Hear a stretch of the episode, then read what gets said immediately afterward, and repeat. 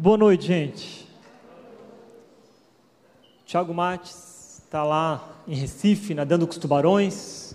Então, hoje eu estou aqui com vocês. Se você não me conhece, está aqui pela primeira vez, eu sou o Tiago Cata. Vou compartilhar com vocês hoje a palavra de Deus, mas sobre nadar com tubarões, o Tiago Mates é brincadeira, tá, gente? Se vocês não acreditaram.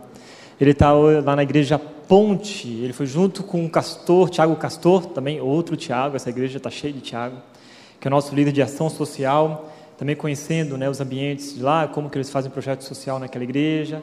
E semana que vem está de volta também.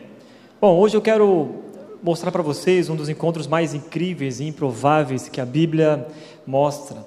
Um encontro que transformou verdade, de verdade a vida de um personagem que a gente conhece, daqui a pouco você vai conhecer.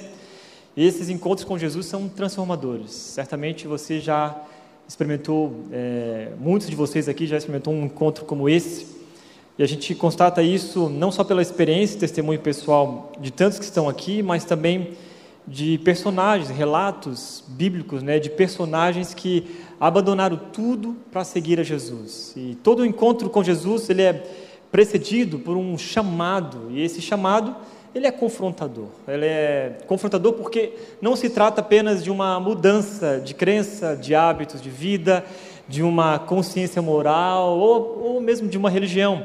Também não é simplesmente ter paz em decorrência ah, de, da citação do perdão de Jesus ou mesmo da garantia da vida eterna. O encontro com Jesus é confrontador porque ele envolve um conflito de vontades e desejos.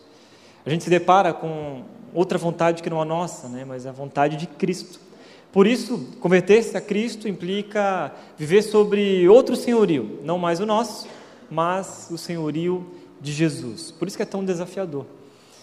Mas a gente sabe que nem sempre é fácil, e no meio do percurso a gente acaba sofrendo com os altos e baixos da vida espiritual.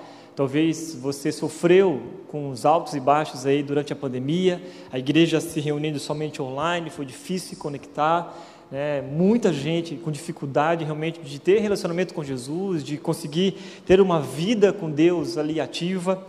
Ah, e mesmo caminhando com Cristo, se relacionando com Ele, em certos momentos a nossa fé ela fica abalada, nos dá aquela vontade de desistir. É, teve uma vez que eu postei, postei lá no Instagram, falei assim, nossa, tem dias que a nossa fé fica abalada. E aí alguém comentou, mandou uma mensagem para mim dizendo: Nossa, pastor, não sabia que tua fé ficava abalada. Eu falei: Nossa, eu não sabia que a tua fé não ficava abalada. Né?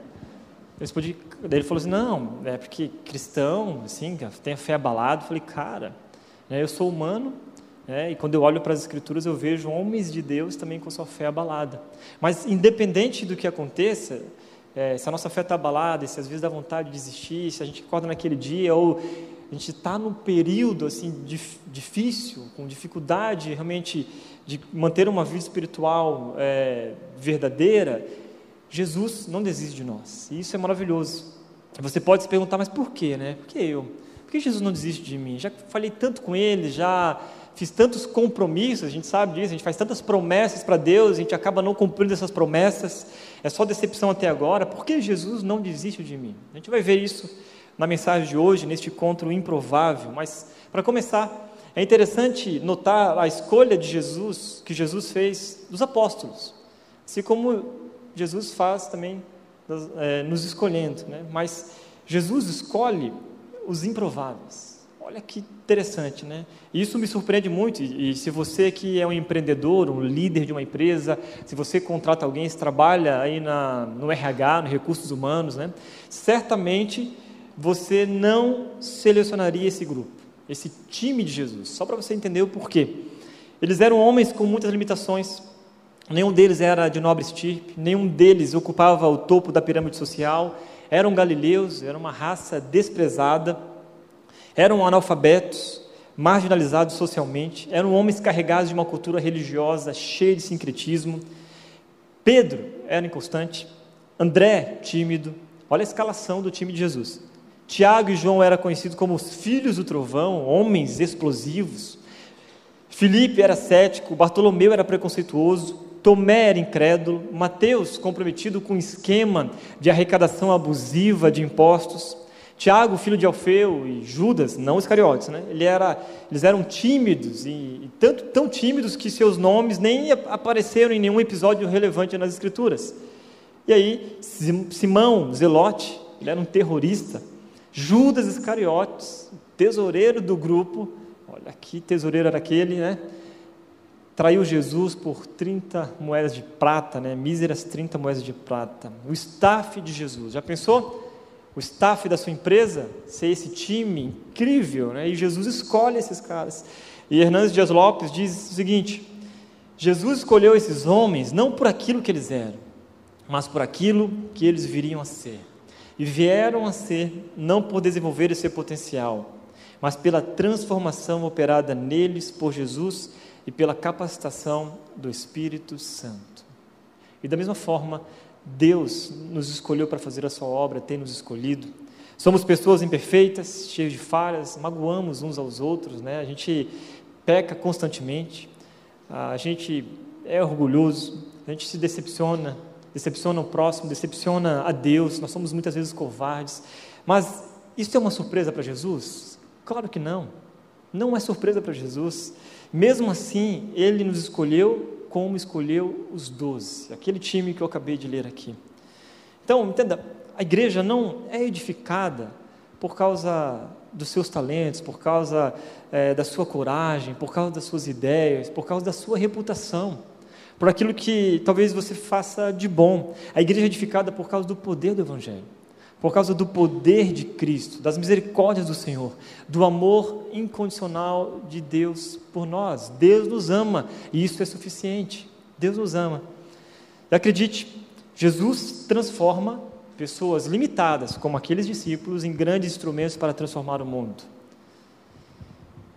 Quando olhamos para os evangelhos, vemos isso constantemente. E foi assim na vida do apóstolo Pedro. E hoje Vamos falar um, um desse, de um desses encontros improváveis de Jesus com seus discípulos. E este encontro aconteceu logo após a ressurreição de Jesus, após a traição de Pedro, a negação de Pedro. Né?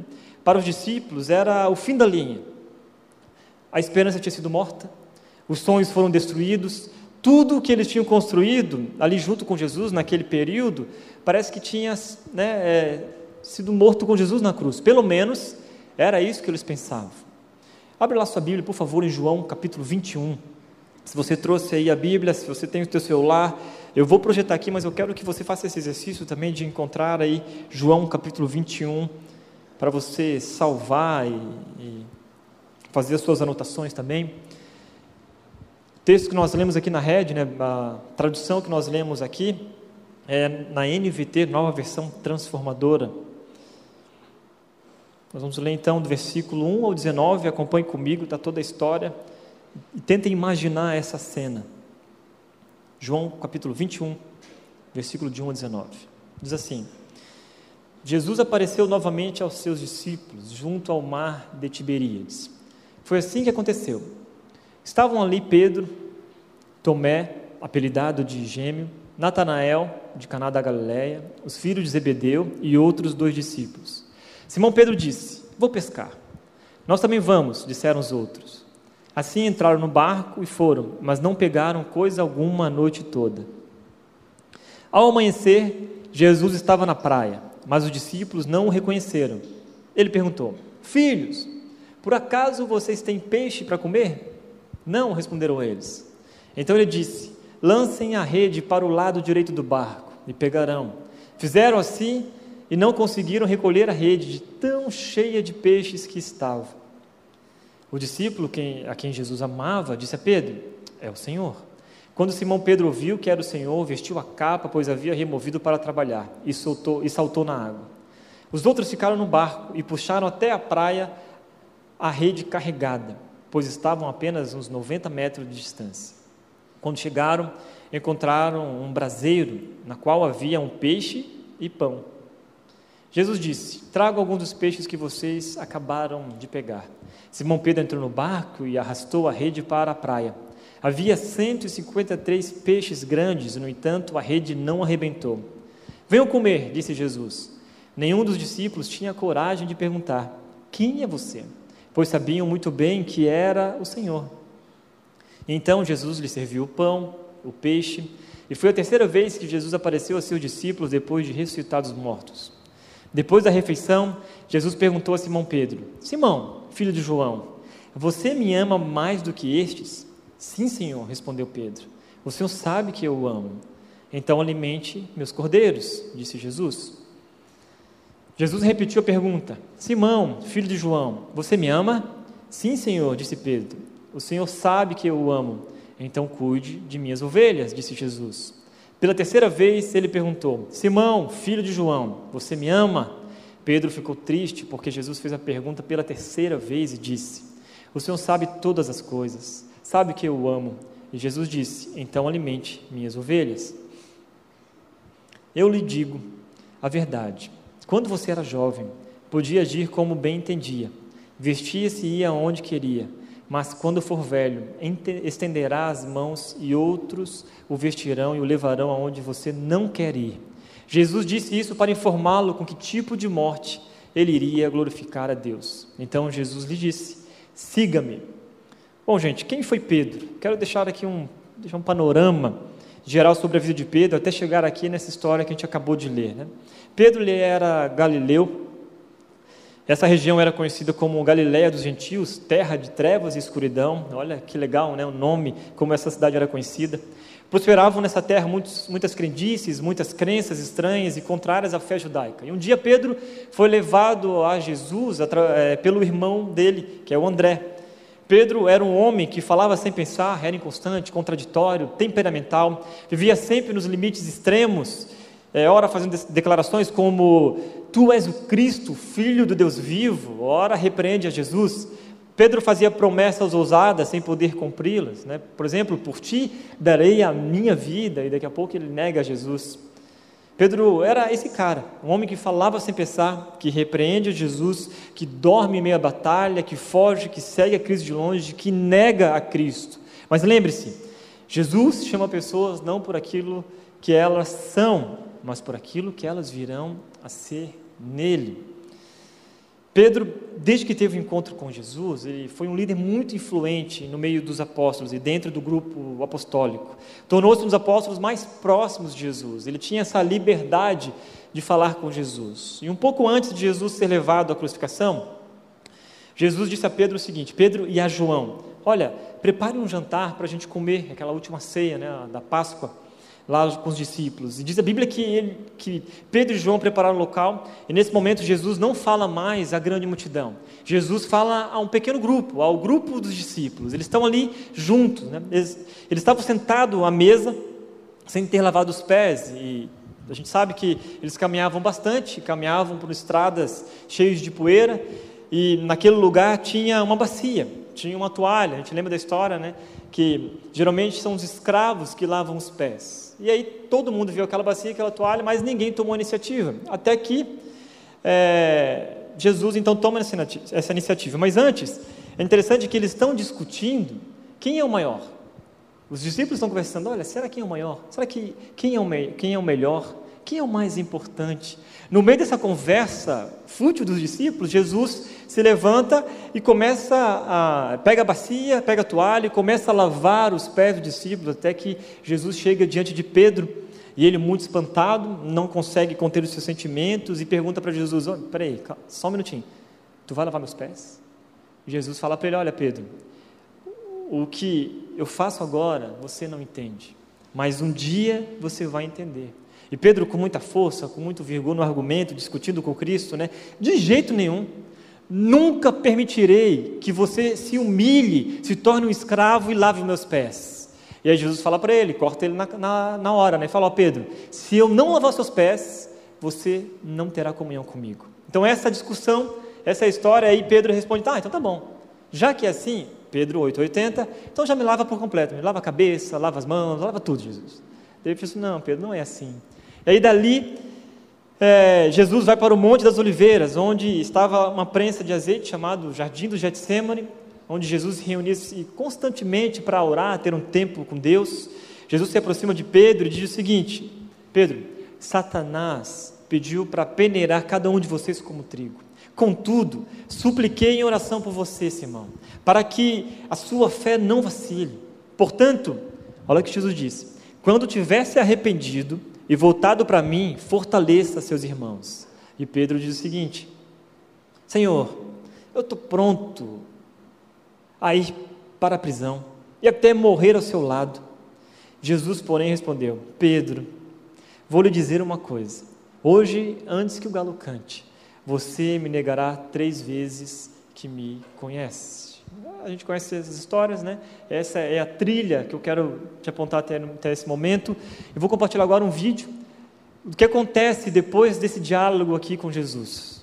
Por favor, pessoal aí, para me ajudar também.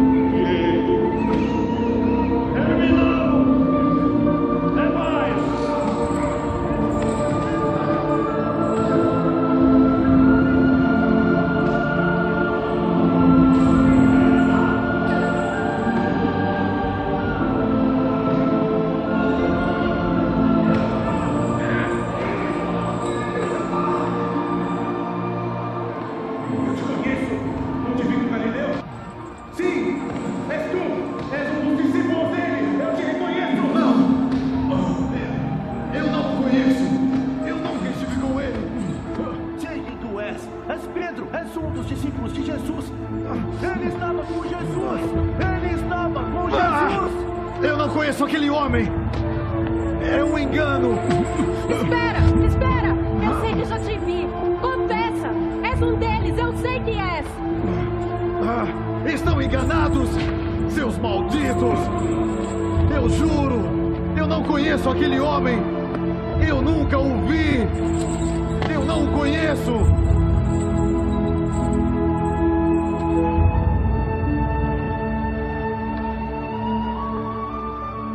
Aonde quer que tu vás, eu juro que te seguirei, mestre. Mesmo a prisão, até a morte.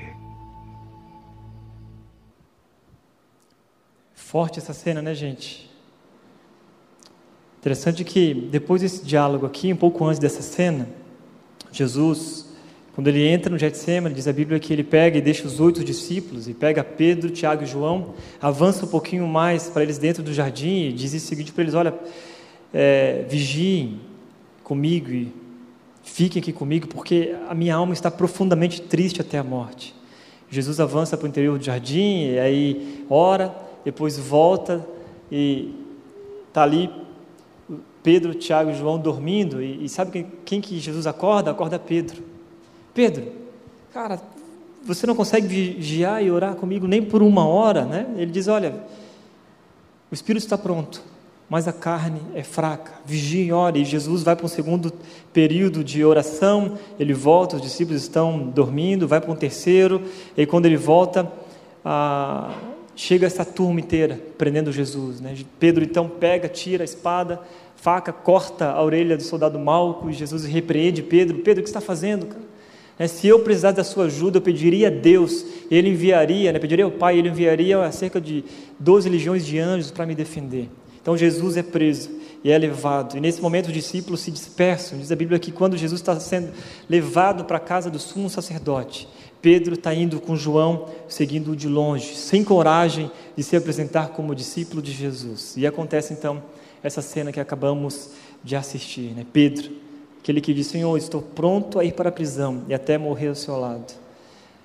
Ele não consegue cumprir com a sua palavra. Mas esse olhar de Jesus é, é um olhar de compaixão, não é um olhar de julgamento. nesse momento ali, a gente percebe que então os guardas acenderam uma fogueira no meio do pátio, sentaram-se em volta e Pedro sentou-se ali e ali tinha um braseiro naquele momento. E aí acontece toda aquela cena qual Pedro então nega a Jesus. Então, Lucas diz o seguinte: Então o Senhor se voltou e olhou para Pedro, e Pedro se lembrou das palavras dele. Hoje, Antes que o galo cante, você me negará três vezes. E Pedro saiu dali chorando amargamente. Forte, né? Pesado. Depois desse episódio aqui, Pilatos condena Jesus à morte, à morte de cruz. Às nove horas da manhã, Jesus então é crucificado, às três horas da tarde, mais ou menos, Jesus morre, e antes das seis da tarde, Jesus é sepultado. Pedro está fugido covardemente. Os discípulos sumiram, abandonaram a Cristo. Até que chega domingo pela manhã, bem cedo, ao nascer do sol, algumas mulheres vão ao túmulo e elas ficavam se perguntando e se questionando: olha, quem removerá para nós a pedra da entrada do túmulo? Mas quando chegaram lá, foram verificar e viram que a pedra, que era muito grande, havia sido removida. Ao entrar no túmulo, viram um jovem vestido de branco, um anjo sentado à direita. Ficaram assustadas, mas o anjo disse para elas: Olha, não tenha medo. Vocês procuram Jesus de Nazaré que foi crucificado. Ele não está aqui, ressuscitou. Vejam, o anjo disse para elas: Este é o lugar onde havia colocado seu corpo. Agora, vão e digam aos discípulos, incluindo Pedro, que Jesus vai adiante deles a Galiléia. Vocês o verão lá, como ele lhes disse. Está lá em Marcos capítulo 16. Mas por que Pedro? Por que a menção de Pedro aqui é diferente? Né? Já que Pedro também era um discípulo, por que a distinção do nome de Pedro aqui? Que ele disse: olha, avisem os discípulos e a Pedro. Inclusive, Pedro, não esqueçam de falar para Pedro. É porque Jesus sabia que nessas alturas, Pedro não se considerava mais um discípulo.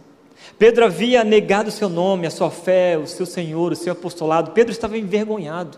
Pedro estava decepcionado com ele mesmo. Pedro tinha fugido, estava desesperado. Por isso que Jesus fez essa menção.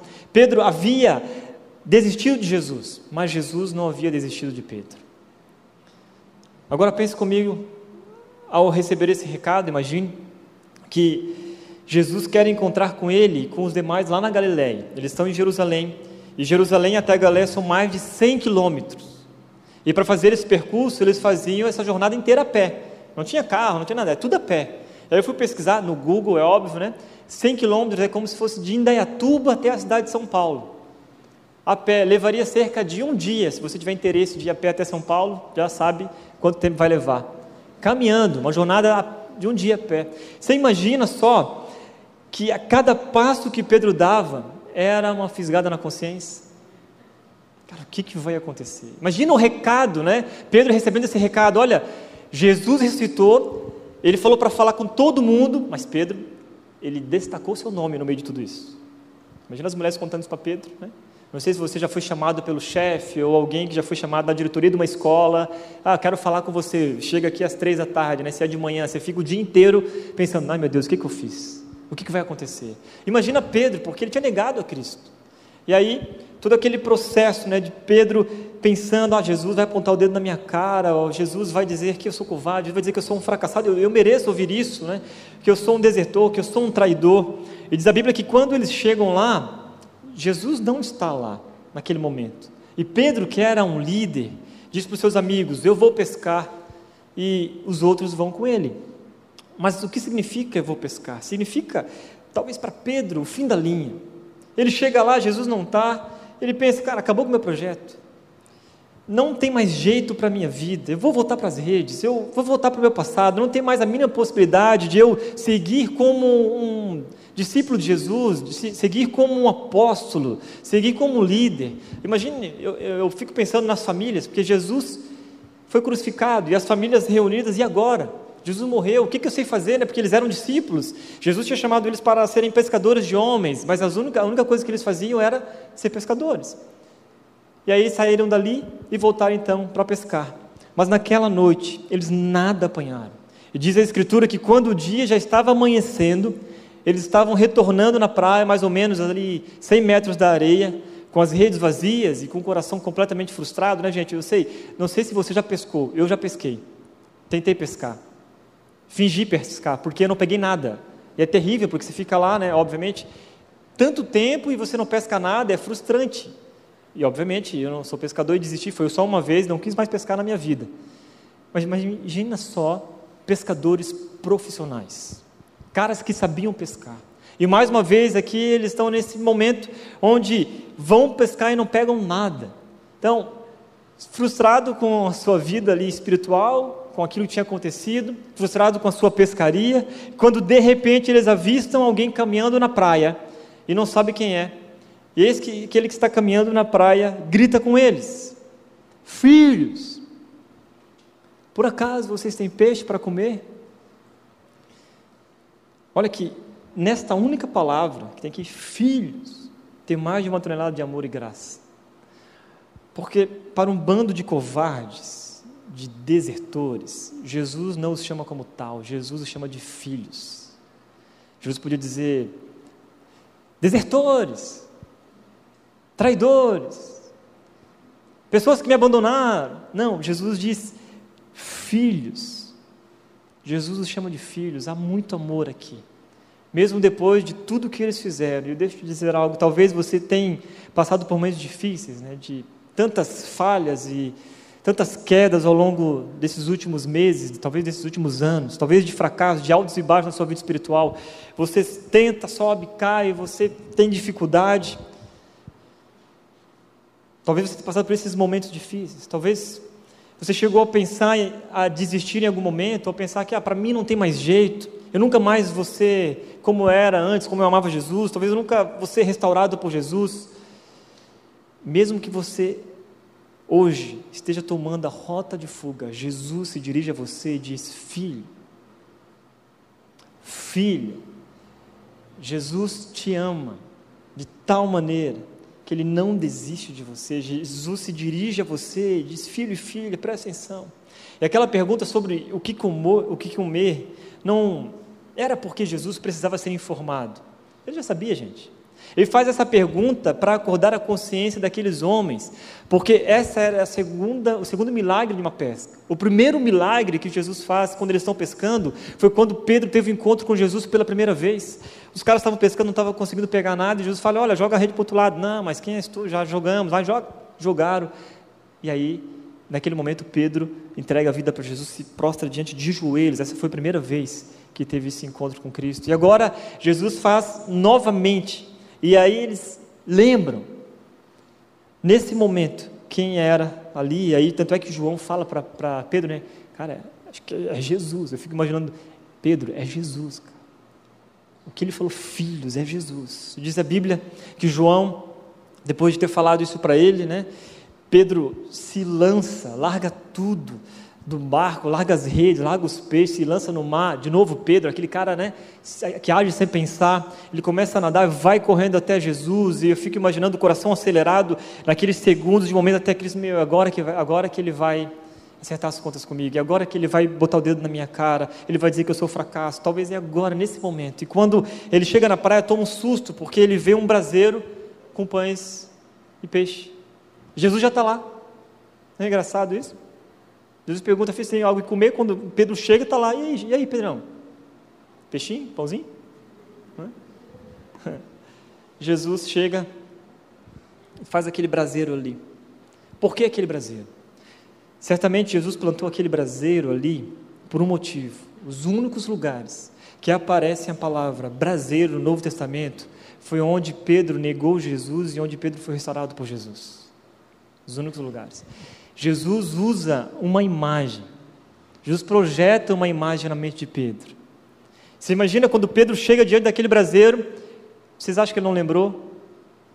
Diante daquele braseiro lá, quando Jesus está apanhando, quando Pedro nega Jesus, Pedro estava fugindo, não estava suportando a dor da negação, mas Jesus tinha outros planos para ele. E é o que Craig Rochelle diz: não podemos corrigir o que não queremos enfrentar.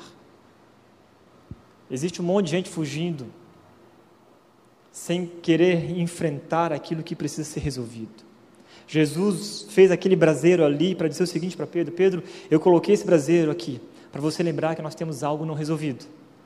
Temos algo que a gente precisa acertar. Temos contas a acertar. E é muito curioso, gente, porque esse é o terceiro encontro com Jesus, junto com os discípulos após a ressurreição. A gente leu.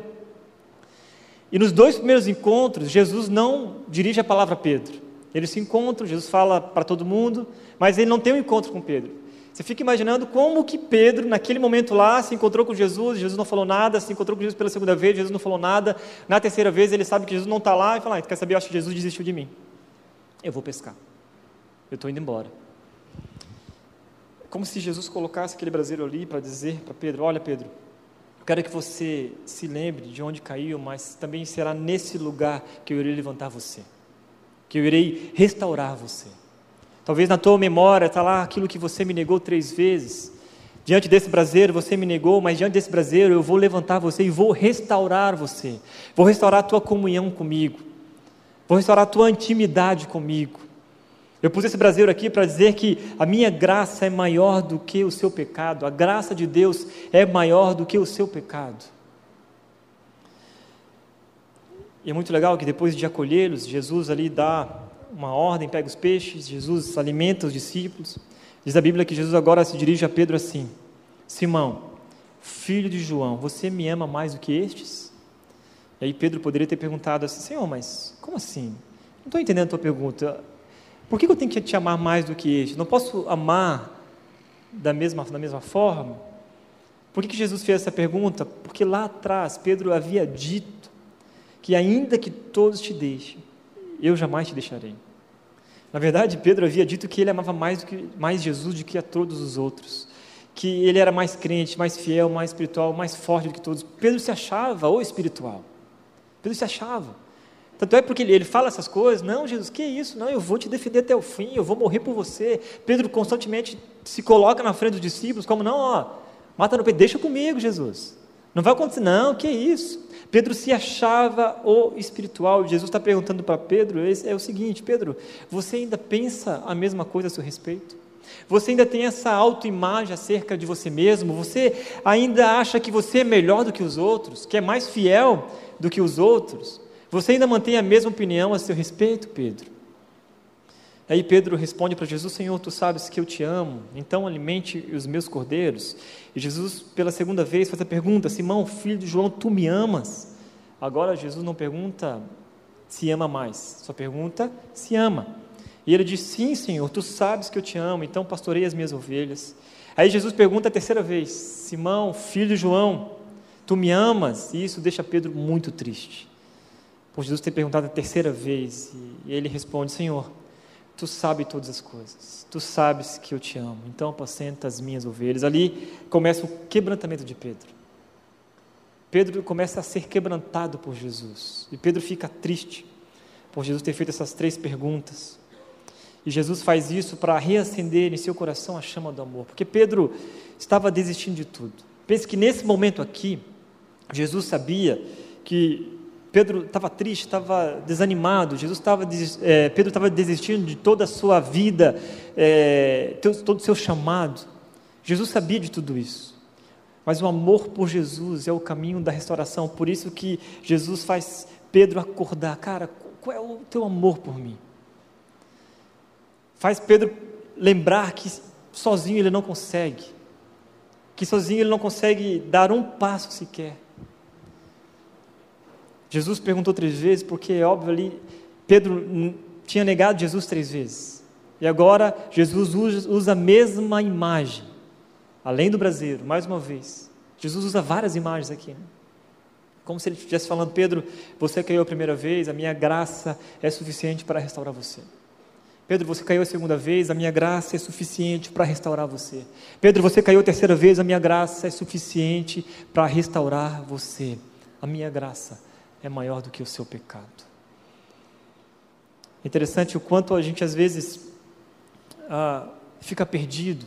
Quando algo acontece com a gente, a gente fica desanimado, ou quando a gente cai, é difícil levantar achando que Jesus não nos perdoa, que Jesus não pode nos restaurar. Mas quando eu olho para essa história, quando eu olho para esse encontro de Jesus com Pedro, eu vejo aqui pura graça de Deus derramada sobre nós, sobre todos nós. Jesus não desiste de você. Não importa o que você tenha feito. Talvez o teu coração esteja como o de Pedro. Para mim não tem mais jeito. Fim da linha. Vou voltar para as redes, vou voltar para o meu passado. Mas Jesus está aqui hoje para restaurar você. Para trazer você de volta.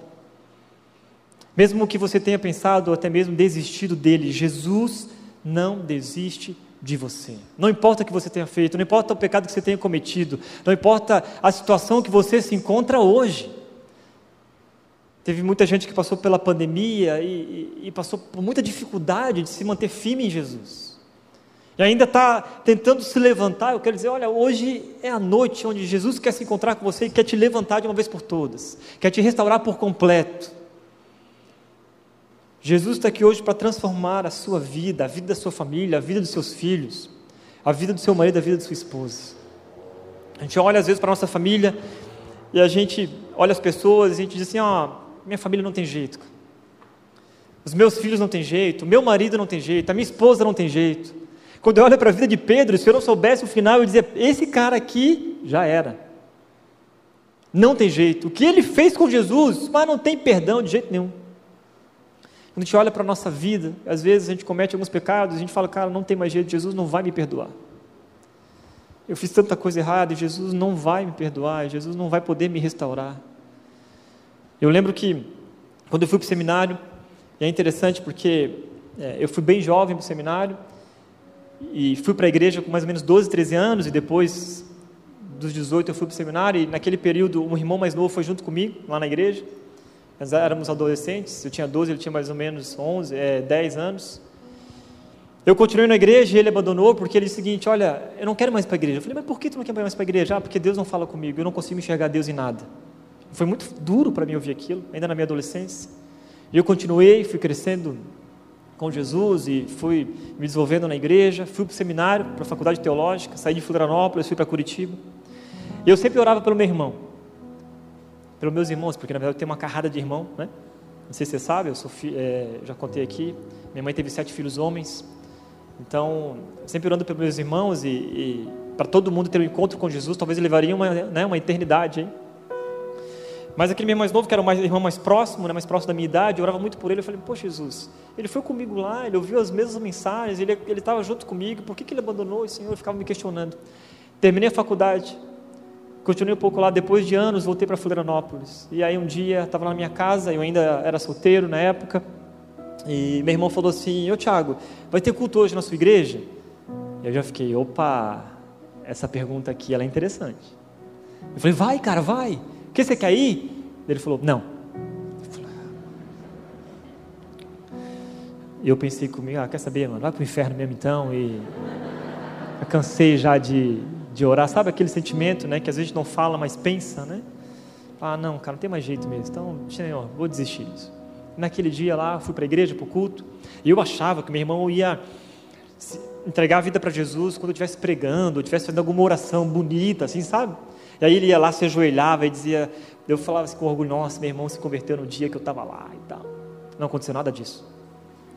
Estava lá no culto, beleza, fui para a igreja, meio chateado, indignado, voltei para casa, quando eu chego em casa, meu irmão me chama no quarto dele e ele com os olhos meio cheios de lágrimas. E, gente, é, quem tem irmão homem sabe que a gente se ama se batendo. A gente não se ama chorando ou ficando emocionado um com o outro, né? E ele estava ali emocionado. Eu falei: O que aconteceu, cara? Ele falou: Cara, você não vai acreditar. Eu falei: Não, acho que eu não vou acreditar. Ele disse: Eu fui para a igreja. Eu falei: Tu foi para a minha igreja? Eu não vi você lá? Eu falei: Não, não fui para a tua igreja. Eu falei: Ué, ué, ué mas para onde? Eu fui numa igrejinha que tem no bairro, aqui do lado do nosso bairro. Lá tinha umas 20 pessoas naquela igreja. O pastor pregou. E quando o pastor pregou, cara, Jesus falou comigo pela primeira vez. Jesus falou comigo pela primeira vez, cara, e eu ouvi como se fosse assim, ó, uma mensagem direta para a minha vida. Naquele momento, quando o pastor estava pregando, Jesus foi enchendo meu coração do amor dele, da misericórdia dele, do perdão dele, e eu senti Jesus perdoando todos os meus pecados. Entreguei a minha vida para Jesus. E eu fiquei pensando, cara, como Deus é maravilhoso. E naquele momento Deus falou comigo: Olha, Tiago, você estava o tempo todo agora querendo fazer o papel do Espírito Santo. Tu não é o Espírito Santo, não é você que transforma vidas, não é você que muda mentes e corações, é o poder do Espírito Santo de Deus. E ele age como ele quer, ele faz do jeito dele. Eu fiquei pensando que eu estava orando constantemente, achando que a minha oração, ou meu jeito de, de falar, ou né, a minha pregação ia encontrar o meu irmão e meu irmão ia se entregar a vida para Jesus. Não. Poder do Evangelho, o poder de Jesus, o Espírito Santo de Deus transformou a vida do meu irmão da noite para o dia. E eu falo que da noite para o dia por quê? Porque naquela noite ele falou: Cara, não vou beber mais. Tinha épocas que ele fumava, não vou fumar mais. Ele tinha uma namorada. Eu falei: Amanhã eu vou acertar as contas com minha namorada. Tinha relação sexual normal. E aí ele falou para ela o seguinte: Olha, ontem eu fui na igreja. E lá eu encontrei a Cristo. Jesus mudou a minha vida e mudou a minha história. E agora é o seguinte: eu quero que você caminhe junto comigo e conheça Jesus também. Ela ficou apavorada. Imagina. Ela falou: Não, mas como assim? Ah, nós não vamos ter uma relação sexual agora, só depois do casamento. Instantaneamente. E aí ela falou: Não, como assim? Não, eu não quero Jesus. E ela falou para ele assim: Ou Jesus ou eu. E ele falou: Pois bem, Jesus, tchau, passa bem. Foi embora. Terminou o namoro, sua vida foi transformada da noite para o dia. Quer dizer, depois de 10 anos, Jesus se encontrou com ele e ele mudou a vida e a história dele. Casado hoje, líder. Jesus os alcançou. E às vezes a gente fica achando que não tem jeito, né? que talvez vontade de desistir ou desistir de orar pelos nossos é, queridos. O seu papel não é ser o Espírito Santo de Deus, o seu papel é continuar buscando a Deus e orando e amando a Jesus. Jesus um dia vai encontrar aquele que você tanto ora e que você tanto ama. Jesus transforma tudo, ele não desiste de nós, não desiste de você. Talvez você é o papel, você é o meu irmão aqui, nessa noite. Você veio aqui convidado por alguém, você veio aqui para ver qual é dessa igreja. Jesus está aqui, quer se encontrar com você, quer transformar a tua história, a tua vida assim como tantos estão sendo transformados aqui. É interessante que Jesus não restaura apenas a vida de Pedro, Jesus restaura também o ministério de Pedro. Porque três vezes Jesus disse: Alimente os meus cordeiros, cuide das minhas ovelhas, alimente as minhas ovelhas. E talvez alguns de vocês que estão aqui já tiveram um ministério brilhante, já foram pessoas mais engajadas na igreja, já serviram a Jesus, já foram pessoas mais ativas, já eram líderes e por algum tempo deixaram de liderar, deixaram de servir porque você se acha indigno. Você se acha, não, mas eu, eu não posso, porque, cara, eu sou tão ruim, eu pego tanto. Bem-vindo à pior igreja do Brasil. Não tem a ver com os nossos talentos, não tem a ver com o quão bom a gente é, porque nós não somos. Alguns de vocês talvez chegaram aqui e exerciam liderança, tem muita gente de outras igrejas que acabaram vindo para a rede porque entenderam que agora faz, essa é a sua igreja foram pregadores, professores, evangelistas, pessoas que tinham paixão pela obra de Deus, pelo reino de Deus, eram pessoas que não podiam pensar na possibilidade de apenas sentar nessa cadeira e observar. Pois hoje Jesus está aqui também para restaurar o seu ministério e, e trazer de volta a alegria em servir a Jesus, em servir uns aos outros, devolver a você os sonhos que você tinha e que perdeu ao longo do caminho Hoje Jesus está aqui para restaurar desta maneira não só a sua vida, mas também o seu ministério. Diz a Bíblia que depois que Jesus restaura Pedro, vai dizer o seguinte para ele: Eu lhe digo a verdade. Quando você era jovem, podia agir como bem entendia, vestia-se e ia onde queria. Mas quando for velho, estenderá as mãos e outros vestirão e o levarão aonde você não quer ir. Jesus isso, disse isso para informá-lo que tipo de morte ele iria glorificar a Deus. Então Jesus lhe disse: siga-me.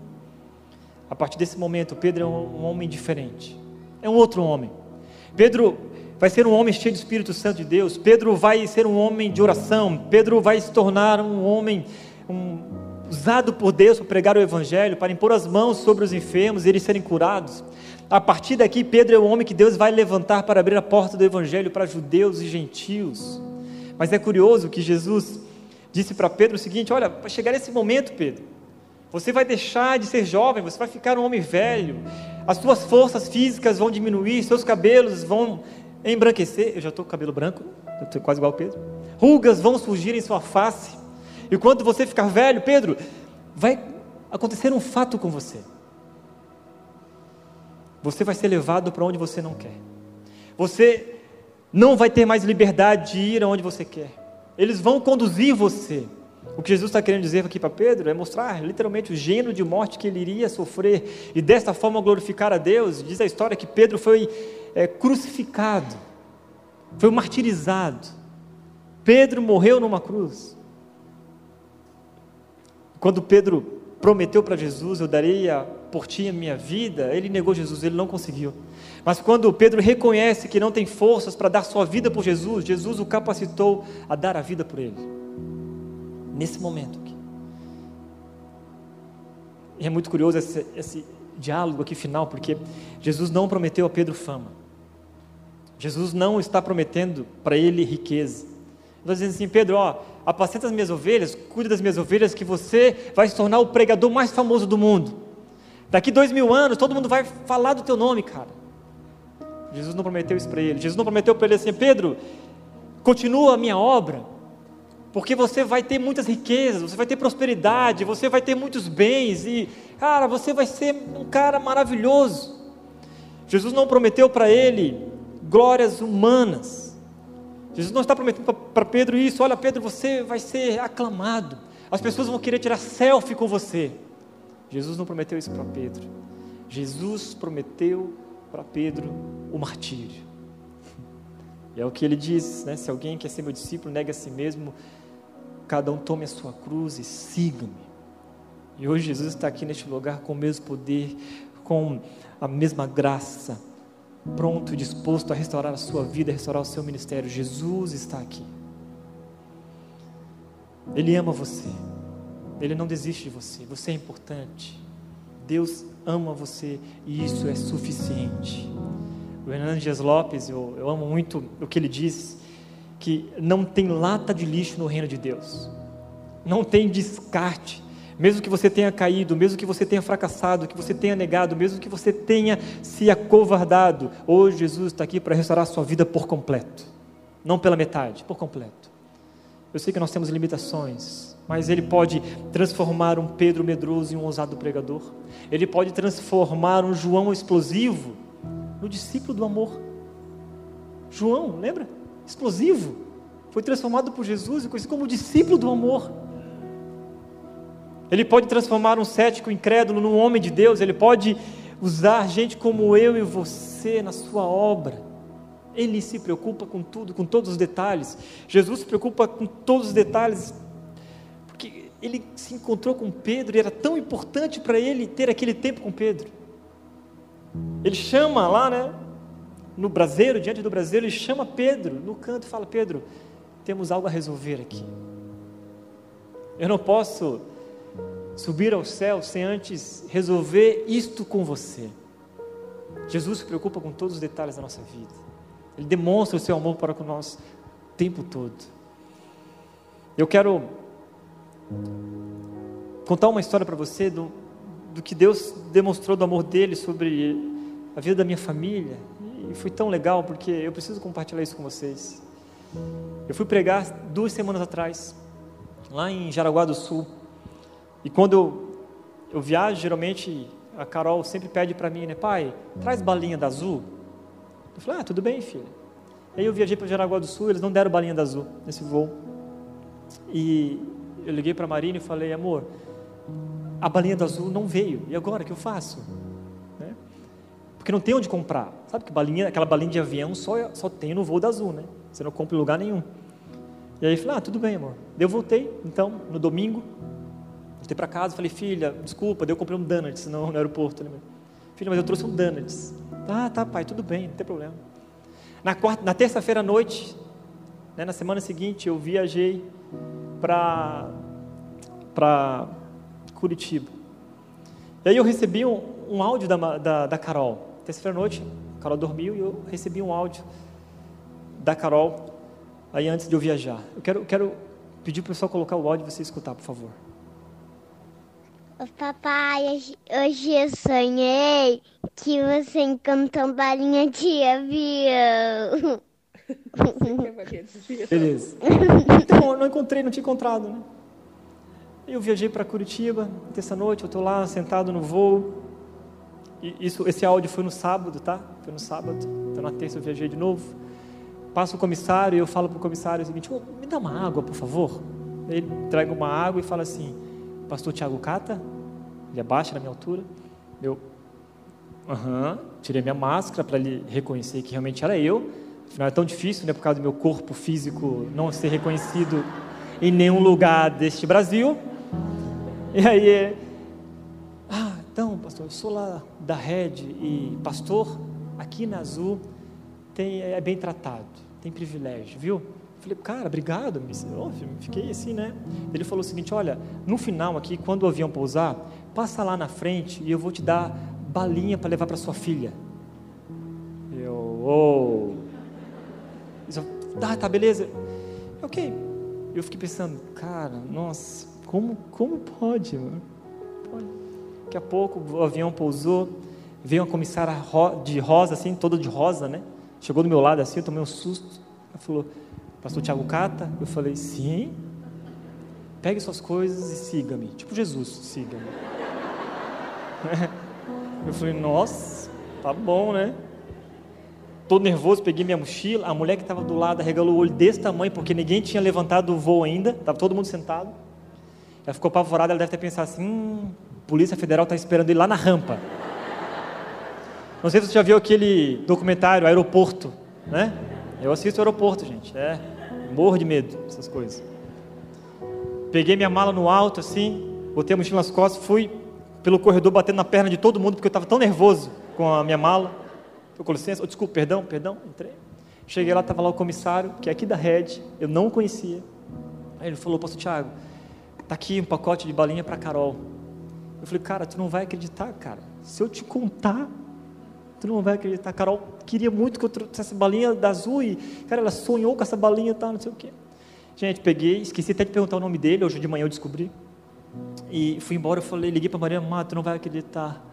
E ela, o que, amor? O que aconteceu, né? Tinha acabado de pousar, né? O avião perdeu o motor, não sei. Eu falei, não, amor, tá tudo bem comigo, relaxa, tranquilo.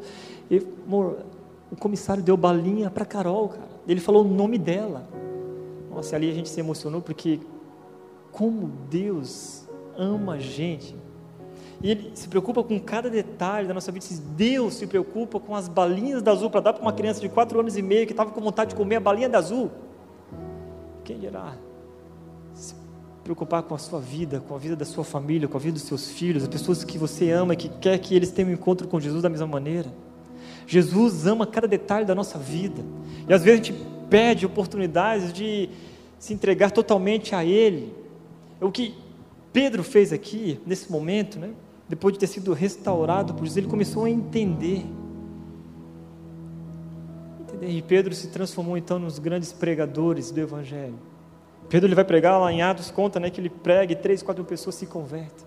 Não por causa de Pedro, mas por causa do poder do Evangelho. E Pedro foi usado, aquele Pedro que negou Jesus, aquele Pedro que estava a ponto de desistir, se tornou, se tornou um dos grandes pregadores, um dos mais conhecidos.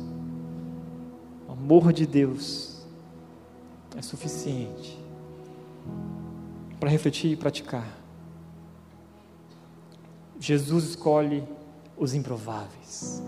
Se você se diz Cata, eu sou improvável, cara, seja bem-vindo à família, à família dos improváveis. E é interessante notar porque, às vezes, tem gente que está sentada e eu vai ver outras pessoas servindo no conexão, em outro lugar, e a pessoa ou está aqui cantando, falando: Nossa, mas misericórdia, Deus, como que aquele cara está cantando lá em cima?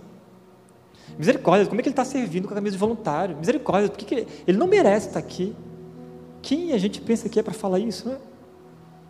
Misericórdia da nossa vida, porque a gente não entendeu de verdade o amor de Deus e a profundidade do amor de Deus sobre as nossas vidas. Deus escolhe os improváveis, e a igreja é feita de gente improvável.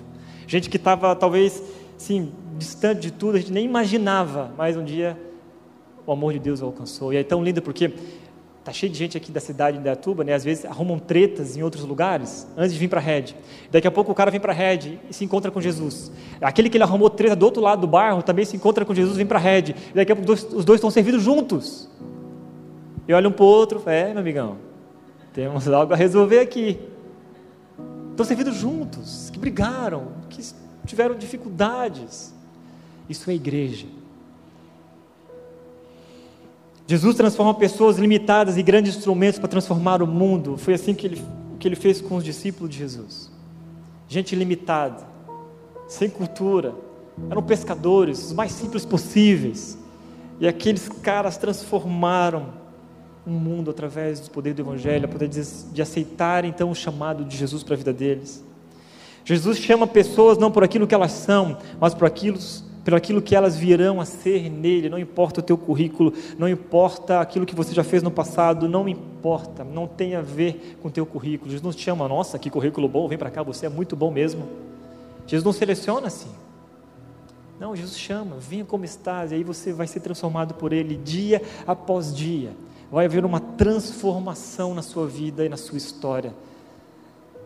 Você vai experimentar algo que talvez nunca experimentou, algo novo, né? Viva o novo. Aquele que está em Cristo, nova criatura é. As coisas velhas já passaram, eis que tudo se fez novo. Aquele que está em Jesus. Feche seus olhos, eu quero ter um tempo de oração com você. Nesse momento eu quero te, te convidar a orar. Você vai orar primeiro aí.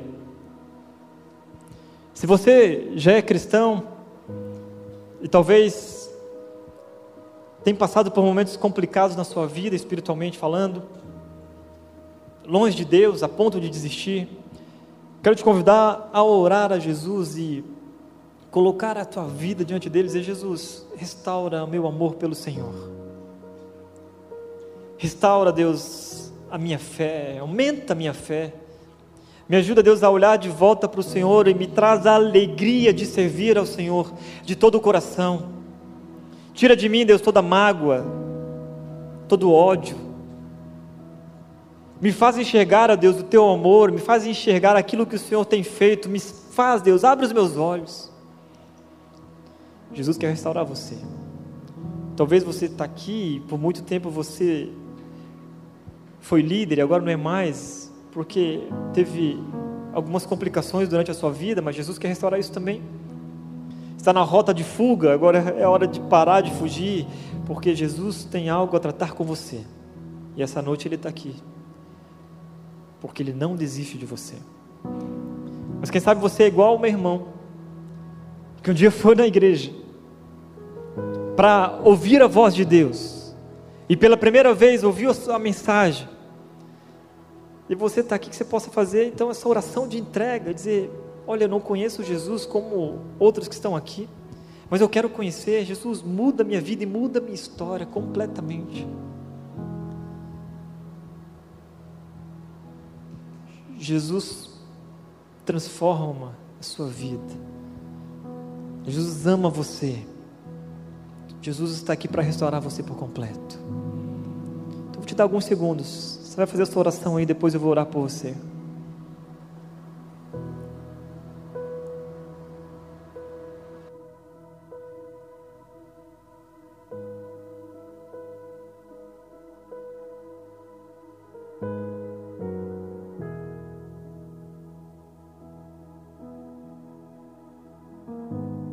Senhor Jesus, nós estamos aqui, Deus por causa da tua graça e da tua misericórdia. Eu sei, Deus, que o Espírito Santo de Deus está aqui tocando os corações, Pai. Sei que a tua presença está aqui, Deus, e ela é real. O Senhor tem falado conosco, Deus, todos os dias, Pai. E nesse momento, Pai, quero colocar a vida aqui dos meus irmãos, daqueles, ó Deus, que um dia, de fato, Deus, estavam com o Senhor e eram fervorosos, Pai, amavam estar na tua presença, amavam servir ao Senhor, ó Deus, mas por algum momento das suas vidas, Deus, perderam o foco distanciaram de ti. Mas hoje, Deus, o Senhor está se encontrando com eles diante do braseiro. Está levantando eles e restaurando as suas vidas, Deus, e as suas histórias.